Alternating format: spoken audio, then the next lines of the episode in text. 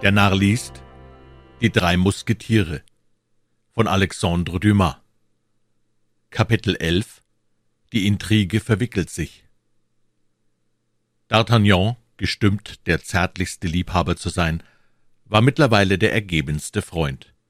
Er vergaß mitten unter den verliebten Plänen auf die Gemahlin des Krämers doch auch seine eigenen nicht.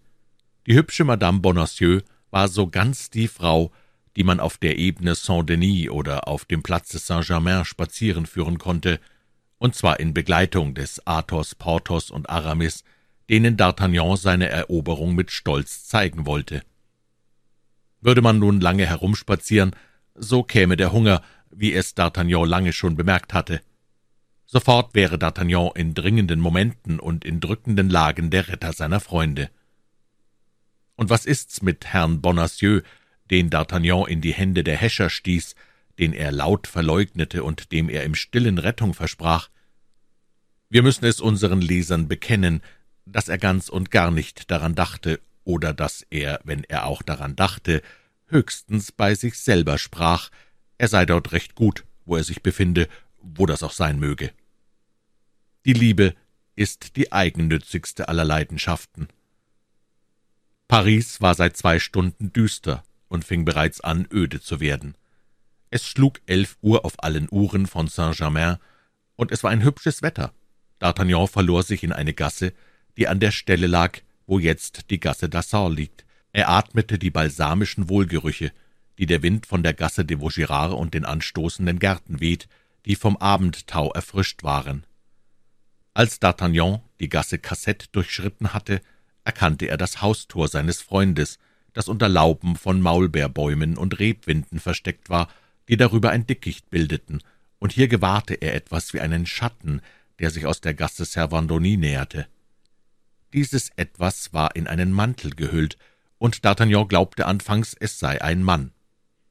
Doch erkannte er an der Dünnheit des Leibes und der Art des Ganges bald, dass es ein weibliches Wesen sei als wäre dieser Ankömmling über das Haus nicht im Reinen, das er suchte, hob er die Augen auf, um sich zurechtzufinden, blieb stehen, wandte sich um, ging einige Schritte vorwärts und wich wieder zurück. D'Artagnan ward an der Erscheinung irre. Wenn ich ihr meine Dienste anbieten möchte, dachte er, man sieht es ihr an, dass sie jung ist, vielleicht ist sie auch hübsch, aber eine Frau, die zu dieser Stunde die Gassen durchläuft, will höchstens nur ihren Liebhaber treffen. Psst, in meiner gegenwärtigen Lage stände es nicht hübsch, ein Rendezvous zu stören. Indes schritt die junge Dame immer vorwärts und zählte die Häuser und die Fenster. Das war übrigens weder langwierig noch schwer. Es gab in diesem Teile der Gasse nur drei Hotels und zwei Fenster nach der Gassenseite. Das eine war das eines Pavillons und parallel mit Aramis Wohnung, das andere von Aramis selbst. »Bei Gott!« rief D'Artagnan indem er an die Nichte des Theologen dachte. Bei Gott, es wäre drollig, wenn diese verspätete Taube das Haus unseres Freundes aufsuchte. Doch bei meiner Seele, es hat ganz den Anschein. Ha, mein lieber Aramis, diesmal will ich mit dir ins Reine kommen.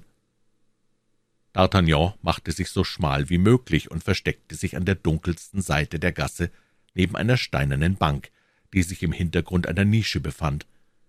Die junge Frau schritt immer weiter vor. Außer der Leichtigkeit ihres Ganges, der sie verraten hatte, ließ sie ein leises Husten vernehmen, wodurch sich eine sehr frische Stimme kundgab. D'Artagnan meinte, dieses Husten wäre ein verabredetes Zeichen.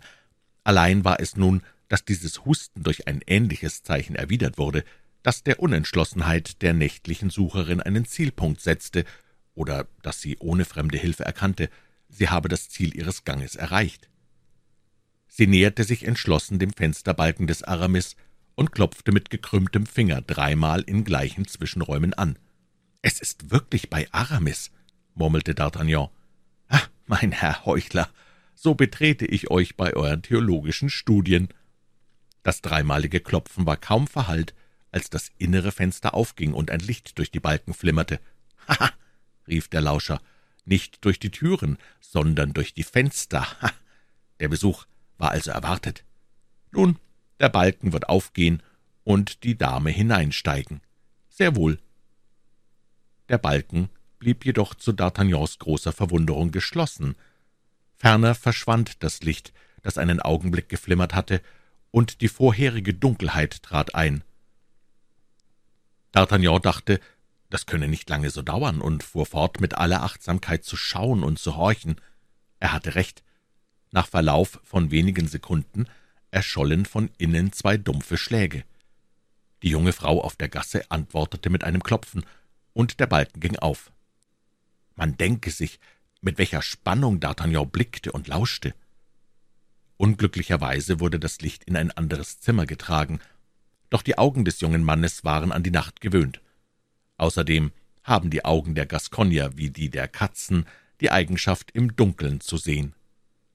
D'Artagnan sah also, wie die junge Frau aus ihrer Tasche einen gewissen Gegenstand zog, den sie rasch entfaltete und der sofort die Form eines Sacktuches annahm. Hierauf zeigte sie der anderen Person eine Ecke dieses entfalteten Gegenstands. Das erinnerte D'Artagnan an jenes Sacktuch, das er zu den Füßen der Frau Bonacieux gefunden, und dies wieder an jenes, das zu Aramis Füßen gelegen hatte. Was Teufel konnte denn dieses Sacktuch zu bedeuten haben? Von der Stelle, wo D'Artagnan stand, konnte er das Gesicht des Aramis nicht sehen. Wir sagen des Aramis, weil der junge Mann ganz und gar nicht daran zweifelte, es sei sein Freund, der innen stehe und mit der Dame außen spreche. Die Neugierde siegte über die Klugheit, und indem er die Aufmerksamkeit benutzte, welche die zwei in Rede stehenden Personen dem Anblick des Sacktuches zu widmen schienen, trat er aus seinem Schlupfwinkel hervor und drückte sich mit Blitzesschnelle, aber das Geräusch seiner Tritte dämpfend, an eine Mauerecke, von wo sich sein Auge ganz in das Innere von Aramis Wohnung vertiefen konnte. Als nun D'Artagnan da hineinblickte, war er nahe daran, einen Schrei der Überraschung auszustoßen. Es war nicht Aramis, der mit der nächtlichen Besucherin plauderte, es war eine Frau. D'Artagnan sah genug, um die Form ihrer Kleidung, aber nicht genug, um deren Gesichtszüge auszunehmen. In diesem Moment zog die Frau in der Wohnung ein zweites Sacktuch aus ihrer Tasche und vertauschte es mit dem, das man ihr zeigte. Dann wurden zwischen den beiden Frauen einige Worte gewechselt, endlich schloss sich der Fensterbalken. Die Frau die außen am Fenster stand, wandte sich, zog die Kapuze ihres Mantels herab und ging auf vier Schritte bei D'Artagnan vorüber. Doch diese Vorsichtsmaßregel kam schon zu spät, denn D'Artagnan erkannte Madame Bonacieux. Dass es Madame Bonacieux sei, ahnte ihm schon, als sie das Sacktuch aus ihrer Tasche herauszog. Welche Wahrscheinlichkeit war aber vorhanden, dass Madame Bonacieux, die nach Herrn Laporte geschickt hatte, um sich nach dem Louvre zurückführen zu lassen, allein um halb zwölf Uhr des Nachts in den Straßen umherlaufe, auf die Gefahr, wieder festgenommen zu werden. Es musste sich somit um eine sehr wichtige Angelegenheit handeln. Und was kann es für eine Frau von fünfundzwanzig Jahren Wichtiges geben? Die Liebe. Doch hatte sie sich im eigenen Interesse oder für Rechnung einer anderen Person solchen Zufällen ausgesetzt? Darüber befragte sich der junge Mann selbst denn der Dämon der Eifersucht stachelte sein Herz nicht mehr und nicht weniger als einen erklärten Liebhaber. Es gab da ein sehr einfaches Mittel, sich zu versichern, wohin Madame Bonacieux ginge. Er brauchte ihr nur auf dem Fuße nachzufolgen, und D'Artagnan wandte auch dieses einfach natürliche Mittel instinktmäßig an.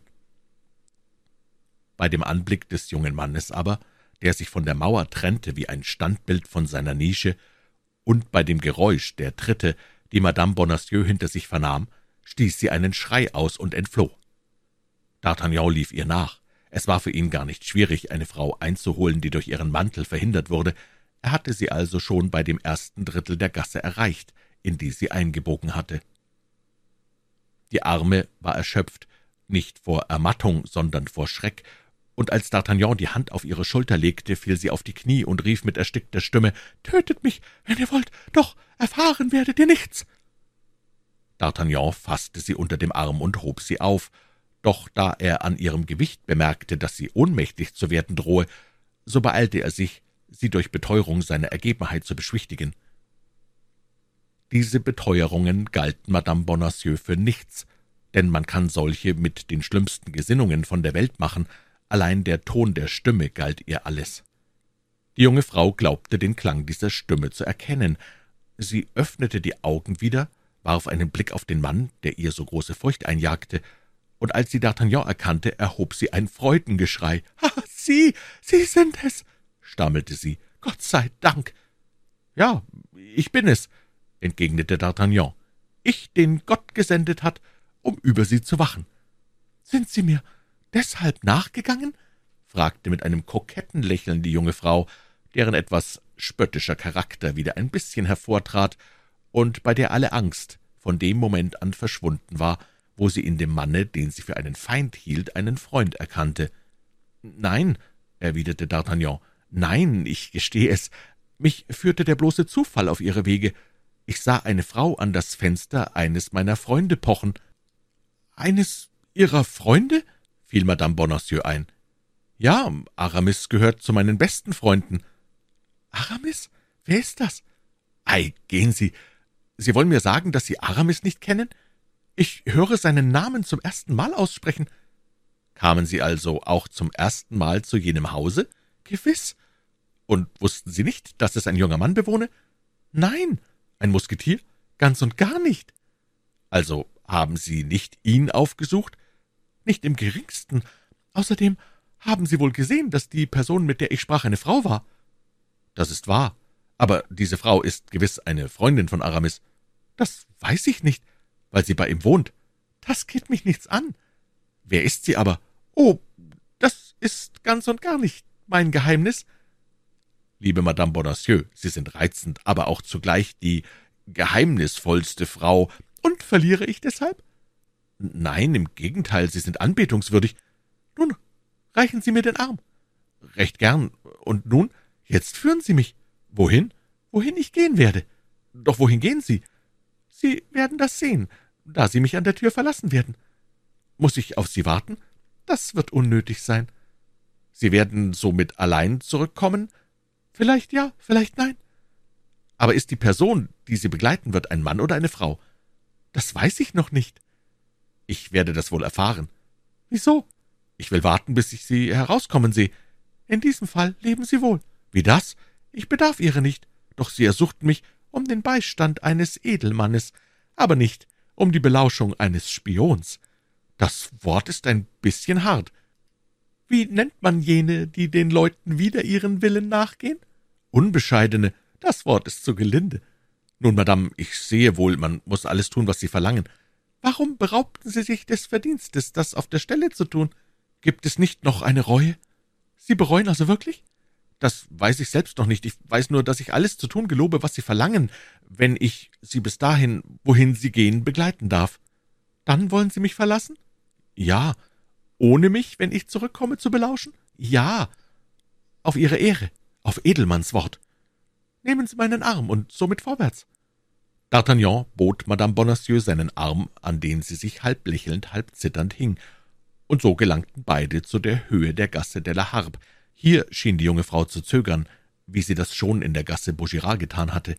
Indes schien sie an gewissen Zeichen eine Tür zu erkennen, trat zu derselben hin und sagte, »Nun, mein Herr, hier habe ich meine Geschäfte. Ich danke Ihnen tausendmal für die ehrbare Begleitung, die mich vor allen Gefahren schirmte. Doch der Augenblick ist gekommen, Ihr Wort zu halten. Ich bin bei meinem Ziel angelangt.« »Und haben Sie, wenn Sie zurückkommen, nichts mehr zu befürchten?« Ich habe nur die Diebe zu fürchten. Ist das nichts? Was könnten Sie mir auch nehmen, da ich keinen Pfennig bei mir trage? Sie vergessen das schöne gestickte Sacktuch mit dem Wappen, welches? Das ich zu Ihren Füßen gefunden und wieder in Ihre Tasche gesteckt habe. Schweigen Sie, Unglückseliger, schweigen Sie! Wollen Sie mich ins Verderben stürzen? Sie sehen also, es gibt für Sie immer noch Gefahren, da Sie auf ein einziges Wort zittern und bekennen, dass Sie verloren wären, wenn man dieses Wort hörte. Ha, Madame, fuhr D'Artagnan fort, indem er sie bei der Hand fasste und mit flammenden Augen anblickte. »Seien Sie aufrichtiger, vertrauen Sie sich mir an. Haben Sie denn nicht in meinen Augen gelesen, dass in meinem Herzen nur Ergebung und Sympathie wohnt?« »Das wohl«, erwiderte Madame Bonacieux. »Verlangen Sie meine Geheimnisse zu wissen, und ich will sie Ihnen sagen. Doch verhält es sich anders mit fremden Geheimnissen.« »Gut«, versetzte D'Artagnan, da diese Geheimnisse Einfluss auf Ihr Leben nehmen können, so muss ich sie erfahren. Hüten Sie sich davor!« rief die junge Frau mit einem Ernste, vor dem D'Artagnan unwillkürlich erbebte. »Oh, mengen Sie sich durchaus nicht in das, was mich betrifft. Bemühen Sie sich nicht, mir in der Erfüllung dessen, was ich zu tun habe, behilflich zu sein. Ich bitte Sie darum, bei jener Teilnahme, die ich Ihnen einflöße, bei jenem Dienste, den Sie mir bereits geleistet haben und den ich durch mein ganzes Leben nicht vergessen werde. Glauben Sie vielmehr das, was ich Ihnen sage. Befassen Sie sich nicht mehr mit mir. Lassen Sie mich jetzt ganz außer Acht, als hätten Sie mich niemals gesehen.« »Muss auch Aramis das tun, Madame?« fragte D'Artagnan gereizt. »Sie nannten diesen Namen schon ein paar Mal, mein Herr, und ich sage Ihnen doch, dass ich ihn nicht kenne.« »Sie kennen den Mann nicht, an dessen Fensterbalken Sie anpochten, Madame? Sie halten mich doch für zu leichtgläubig.« »Gestehen Sie ein, dass Sie diese Geschichte erfinden und diese Person erdichten, um mich zum Sprechen zu bringen.« »Ich erfinde nichts, ich erdichte nichts, Madame, ich rede die lautere Wahrheit.« »Und Sie sagen, in diesem Hause wohne einer Ihrer Freunde?« »Ich sage und wiederhole es zum dritten Mal, in diesem Hause wohnt mein Freund, und dieser ist Aramis.« »Das wird sich später alles offenbaren«, murmelte die junge Frau. »Jetzt, mein Herr, schweigen Sie.« »Könnten Sie doch offen in mein Herz blicken«, sagte D'Artagnan. »So würden Sie darin so viel Neugierde lesen, dass Sie Mitleid mit mir hätten, und so viel Liebe, dass Sie dieser Neugierde allsogleich Genüge leisten würden. Von denen, die Sie lieben, haben Sie nichts zu fürchten.« »Sie sprechen ein wenig schnell von der Liebe, mein Herr«, entgegnete die junge Frau und schüttelte den Kopf. »Weil mich die Liebe so schnell zum ersten Mal entzündet hat und weil ich noch nicht zwanzig Jahre zähle.« Die junge Frau blickte ihn verstohlen an. »Hören Sie, ich bin auf der Spur«, versetzte D'Artagnan. »Vor drei Monaten stand ich auf dem Punkte, mich mit Aramis wegen eines Sacktuches zu schlagen, das ganz dem ähnlich ist, das Sie der Frau in seiner Wohnung gegen ein auf dieselbe Art gesticktes Tuch vorzeigten. Dessen bin ich gewiss. Mein Herr, sagte die junge Frau, ich schwöre es Ihnen, dass Sie mich mit diesen Fragen ermüden. Aber, Madame, bedenken Sie doch bei Ihrer Klugheit, wenn man Sie verhaften und dieses Sacktuch bei Ihnen treffen würde, kämen Sie dadurch nicht in Gefahr? Warum das? Sind die Anfangsbuchstaben nicht die meines Namens? C. B. Constance Bonacieux? Oder Camille von Bois-Tracy? Schweigen Sie, mein Freund, noch einmal schweigen Sie! Wenn Sie die Gefahren, denen ich selbst ausgesetzt bin, nicht zurückhalten, so bedenken Sie jene, die Ihnen drohen. Mir? Ja, Ihnen. Ihre Freiheit ist gefährdet. Ihr Leben steht sogar auf dem Spiel, wenn Sie mich kennen. Nun, so weiche ich nicht mehr von Ihnen. Mein Herr, entgegnete die junge Frau flehend und die Hände ringend, im Namen des Himmels, im Namen der Ehre eines Kriegers, im Namen der Artigkeit eines Edelmanns entfernen Sie sich. Hören Sie die Stunde der Mitternacht schlagen. Das ist die Stunde, wo man mich erwartet. Madame, erwiderte der junge Mann, sich verneigend, wenn man mich auf solche Art bittet, kann ich nichts verweigern. Seien Sie beruhigt, ich will von hinnen gehen. Sie folgen mir also nicht, Sie lauschen nicht. Ich kehre augenblicklich nach Hause zurück. Oh, ich wusste es ja, dass Sie ein wackerer junger Mann sind, rief Madame Bonacieux, indem sie ihm die eine Hand reichte und mit der andern nach dem Klopfer einer Tür langte, der tief in der Mauer verborgen war. D'Artagnan erfasste die ihm dargebotene Hand und küsste sie mit Innigkeit. »Ach, es wäre mir lieber, wenn ich Sie nie gesehen hätte«, stammelte er mit jener naiven Derbheit, die die Frauen oftmals den künstlichen Redensarten der Höflichkeit vorziehen, weil sie den Grund des Herzens aufdeckt und den Beweis liefert, dass das Gefühl stärker sei als der Verstand. »Nun«, entgegnete Madame Bonacieux, »ich will nicht so viel sagen wie Sie. Was für heute verloren ist, das ist es nicht auch für die Zukunft. Wer weiß, ob ich nicht Ihre Neugierde befriedige, wenn ich eines Tages frei von allen Fesseln bin.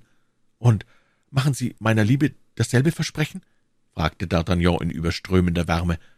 Ha, in dieser Hinsicht will ich mich zu nichts verpflichten, das hängt von den Empfindungen ab, die Sie mir einflößen werden. Also heute, Madame, heute, mein Herr, stehe ich nur erst bei der Dankbarkeit. Ach, Sie sind zu reizend, entgegnete D'Artagnan trübselig, und Sie spielen mit meiner Liebe. Nein, ich bediene mich Ihres Edelmutes. Das ist alles. Aber glauben Sie mir, bei gewissen Menschen findet sich alles wieder. Oh, Sie machen mich zum glücklichsten Menschen. Vergessen Sie nicht auf diesen Abend, vergessen Sie nicht auf Ihr Versprechen. Seien Sie unbekümmert. Zur rechten Zeit und am rechten Ort werde ich mich an alles erinnern. Doch gehen Sie jetzt, gehen Sie in des Himmels Namen, man erwartet mich um Mitternacht und ich komme schon zu spät. Um fünf Minuten. Ja, aber in gewissen Fällen sind fünf Minuten fünf Jahrhunderte. Wenn man liebt? Nun, »Wer sagt Ihnen denn, ob ich nicht mit einem Liebhaber zu tun habe?« »Ein Mann wartet auf Sie?« stammelte D'Artagnan. »Ein Mann? Hei doch! Wollen Sie den Zank aufs Neue anfangen?« erwiderte Madame Bonacieux mit einem halben Lächeln, das nicht ganz frei von Unruhe war. »Nein, nein, ich gehe, ich eile. Ich vertraue Ihnen und will das ganze Verdienst meiner Ergebenheit haben, ob es auch Blödsinn wäre. Leben Sie wohl, Madame, leben Sie wohl!« Und als ob er nicht die Kraft in sich fühlte, sich von der Hand zu trennen, die ihn hielt, außer auf gewaltsame Weise, lief er rasch von hinnen, indes Madame Bonacieux, wie bei jenem Fensterbalken, dreimal in denselben Zwischenräumen anpochte. An der Straßenecke wandte er sich, die Tür ging auf und wieder zu, die schöne Krämerin war verschwunden. D'Artagnan setzte seinen Weg fort, er hatte sein Wort verpfändet, Frau Bonacieux nicht zu belauschen. »Armer Athos«, sagte er, »er wird nicht wissen, was das zu bedeuten hat, er wird, indem er mich erwartete, eingeschlafen sein, oder er ging nach Hause, und dort würde er erfahren haben, dass eine Frau in seine Wohnung gekommen sei. Bei Athos eine Frau. Nun, fuhr D'Artagnan fort, es war ja auch eine bei Aramis. Das ist höchst seltsam, und ich bin sehr neugierig, wie das ausgehen wird. Schlimm, mein Herr, schlimm, versetzte eine Stimme, die der junge Mann als die des Planchet erkannte, denn er hielt ganz laut mit sich ein Selbstgespräch, wie sehr beschäftigte Leute, und so gelangte er zu der Allee, in deren Hintergrund die Treppe lag, die zu seinem Zimmer führte. »Wie schlimm? Äh, was willst du damit sagen, Einfältiger?« Fragte D'Artagnan. »Was ist denn vorgegangen?« »Alle Arten von Unglücksfällen.« »Welche?« »Fürs Erste ist Athos verhaftet worden.« »Verhaftet? Athos verhaftet? Warum?« »Man hat ihn bei Ihnen gefunden und ihn an Ihrer Stadt festgenommen.« »Durch wen wurde er verhaftet?« »Durch die Wache, welche die schwarzen Männer holten, die Sie in die Flucht getrieben haben.« »Warum hat er sich nicht genannt? Warum hat er nicht gesagt, dass ihm diese ganze Sache fremd sei?« Davor hat er sich gehütet. Im Gegenteil trat er zu mir und sagte, »Dein Herr braucht in diesem Augenblick seine Freiheit, ich nicht, da er von allem weiß, ich aber von nichts. Man wird meinen, er sei schon verhaftet, und damit gewinnt er Zeit. In drei Tagen werde ich sagen, wer ich bin, und damit wird man mich wohl müssen fortgehen lassen.« »Braver Athos, edles Herz«, murmelte D'Artagnan, »daran erkenne ich ihn.« »Und was taten die Häscher?« »Vier haben ihn fortgesteppt. Ich weiß nicht, ob in die Bastille oder nach Fort Lefque. Zwei blieben bei den schwarzen Männern, die alles durchwühlt und alle Papiere zu sich genommen haben. Die zwei letzten endlich versahen während dieser Expedition die Wache, und als alles beendet war, gingen sie fort und ließen das Haus leer und offen stehen. Und Porthos und Aramis? Ich habe sie nicht getroffen, sie sind nicht gekommen. Sie können aber jeden Augenblick kommen, denn ließest du ihnen nicht sagen, dass ich sie erwarte? Ja, mein Herr. Nun, rühr dich nicht von der Stelle, und wenn sie kommen, sage ihnen, was mir begegnet ist. Sie sollen mich in der Schenke zum Pomme de Pin erwarten. Hier wäre es gefährlich, das Haus kann ausspioniert werden. Ich eile zu Herrn von Trevet, um ihm alles mitzuteilen. Dann werde ich zu Ihnen kommen.« »Ganz gut, mein Herr«, entgegnete Planchet. »Aber du wirst bleiben und dich doch nicht fürchten«, sagte D'Artagnan, indem er noch einmal zurückkam und seinem Diener Mut einsprach. »Oh, seien Sie ruhig«, versetzte Planchet. »Sie kennen mich gar nicht. Ich bin tapfer, wenn es einmal im Ernste gilt. Ich brauche nur da reinzukommen, zudem bin ich ein Pikard.« »Nun, dabei bleibt es«, sagte D'Artagnan. »Du lässt dich eher töten, als du von deinem Posten weichst. Ja, mein Herr, es gibt nichts, was ich nicht täte, um Ihnen meine Anhälligkeit zu beweisen.« Somit lief D'Artagnan fort, mit der möglichsten Behendigkeit seiner Beine, obwohl sie durch die Anstrengungen dieses Tages schon etwas ermüdet waren, und wandte sich nach der Gasse Colombier. Herr von Treville befand sich nicht in seinem Hotel. Seine Kompanie hatte die Wache im Louvre, und er war bei seiner Kompanie. Es war sehr wichtig, zu Herrn von Treville zu gehen und ihm zu melden, was vorgegangen war. D'Artagnan versuchte es, in den Louvre zu gelangen.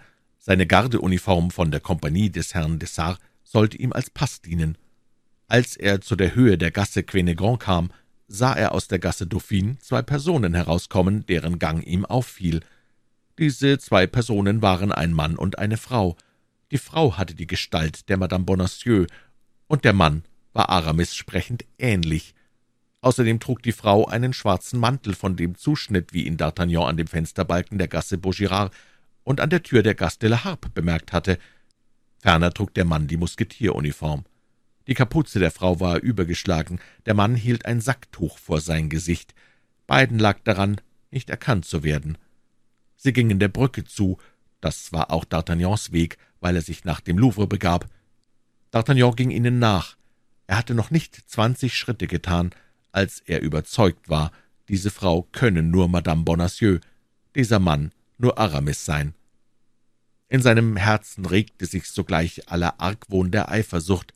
Er glaubte sich zweifach verraten, sowohl von seinem Freund als auch von der, die er schon wie eine Geliebte betrachtete. Madame hatte ihm bei allen Göttern geschworen, dass sie Aramis nicht kenne, und eine Viertelstunde nach diesem Eidschwur traf er sie mit Aramis Arm in Arm. D'Artagnan zog nicht einmal in Überlegung, dass er die hübsche Krämerin erst vor drei Stunden kennengelernt hatte, dass sie ihm für nichts verbindlich war, als mit ein bisschen Dankbarkeit dafür, dass er sie aus den Händen der schwarzen Männer befreite, und dass sie ihm auch nichts versprochen habe.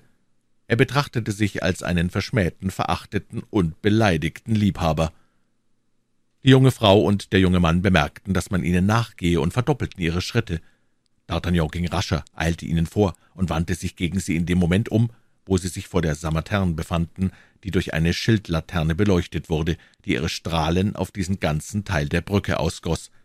D'Artagnan blieb vor ihnen, und sie blieben vor ihm stehen.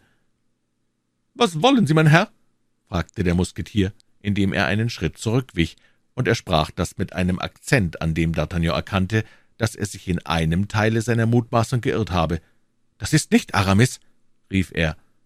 »Nein, mein Herr, ist ganz und gar nicht Aramis, und an Ihrem Ausruf erkenne ich, dass Sie mich für einen anderen halten und verzeihe Ihnen.« »Sie verzeihen mir?« rief D'Artagnan. »Ja«, antwortete der Unbekannte.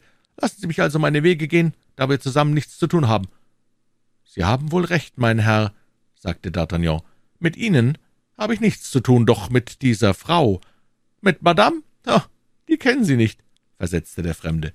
»Sie irren, mein Herr, ich kenne sie.« »Ha!« Rief Madame Bonacieux im Tone des Vorwurfs. »Ha, mein Herr, ich hatte Ihr Ehrenwort als Krieger und Edelmann und hoffte, darauf rechnen zu können.« »Und ich, Madame«, erwiderte D'Artagnan verlegen. »Sie haben mir zugesagt, nehmen Sie meinen Arm, Madame«, sagte der Fremde, »und setzen wir unseren Weg fort.« Indes blieb D'Artagnan betäubt, vernichtet durch alles, was ihm begegnete, mit gekreuzten Armen vor dem Musketier und Madame Bonacieux stehen. Der Musketier ging zwei Schritte vorwärts und schob D'Artagnan mit der Hand weg. D'Artagnan tat einen Sprung zurück und zog seinen Degen. Zugleich und mit Blitzesschnelle zog auch der Unbekannte den seinigen. »In des Himmels Namen, my Lord!« rief Madame Bonacieux, indem sie sich zwischen die Kämpfenden stürzte und ihre Klingen erfasste. »My Lord!« rief D'Artagnan auf einmal durch einen Gedanken erleuchtet. »My Lord! Um Vergebung, mein Herr, wenn Sie es wären!« »My Lord, Herzog von Buckingham«, sagte Madame Bonacieux halblaut, »und jetzt können Sie uns alle ins Verderben bringen.« »My Lord, Madame, ich bitte um Vergebung, hundertmal um Vergebung, allein ich, ich liebe diese Dame, my Lord, und war eifersüchtig, und Sie wissen wohl, was lieben heißt, my Lord. Verzeihen und, und, und sagen Sie mir, wie ich mich kann töten lassen für Euer Gnaden.« »Sie sind ein wackerer junger Mann«, entgegnete Buckingham und bot D'Artagnan eine Hand, die dieser ehrerbietig drückte. »Sie bieten mir Ihre Dienste an, und ich nehme sie an. Folgen Sie uns zwanzig Schritte nach in den Louvre, und wenn uns jemand belauert, so töten Sie ihn.« D'Artagnan nahm seinen entblößten Degen unter den Arm, ließ Madame Bonacieux und den Herzog zwanzig Schritte vorausgehen und folgte ihnen, ganz bereit, der Aufforderung des edlen und erhabenen Ministers Karls I. buchstäblich nachzukommen aber zum Glück hatte der junge Geleitsmann keine Gelegenheit, dem Herzog diesen Beweis seiner Ergebenheit zu liefern, und die junge Frau und der hübsche Musketier traten ohne alle Behelligungen durch die Porte de l'Echelle in den Louvre. Was D'Artagnan betrifft, so verfügte er sich ungesäumt nach der Schenke Pomme de Pin, wo er Porthos und Aramis traf, die seiner schon harrten. Aber ohne ihnen eine Erklärung über die ihnen verursachte Störung zu geben, sagte er ihnen bloß, er habe die Sache allein abgetan, wozu er ihre Dazwischenkunft auf einen Augenblick nötig zu haben glaubte.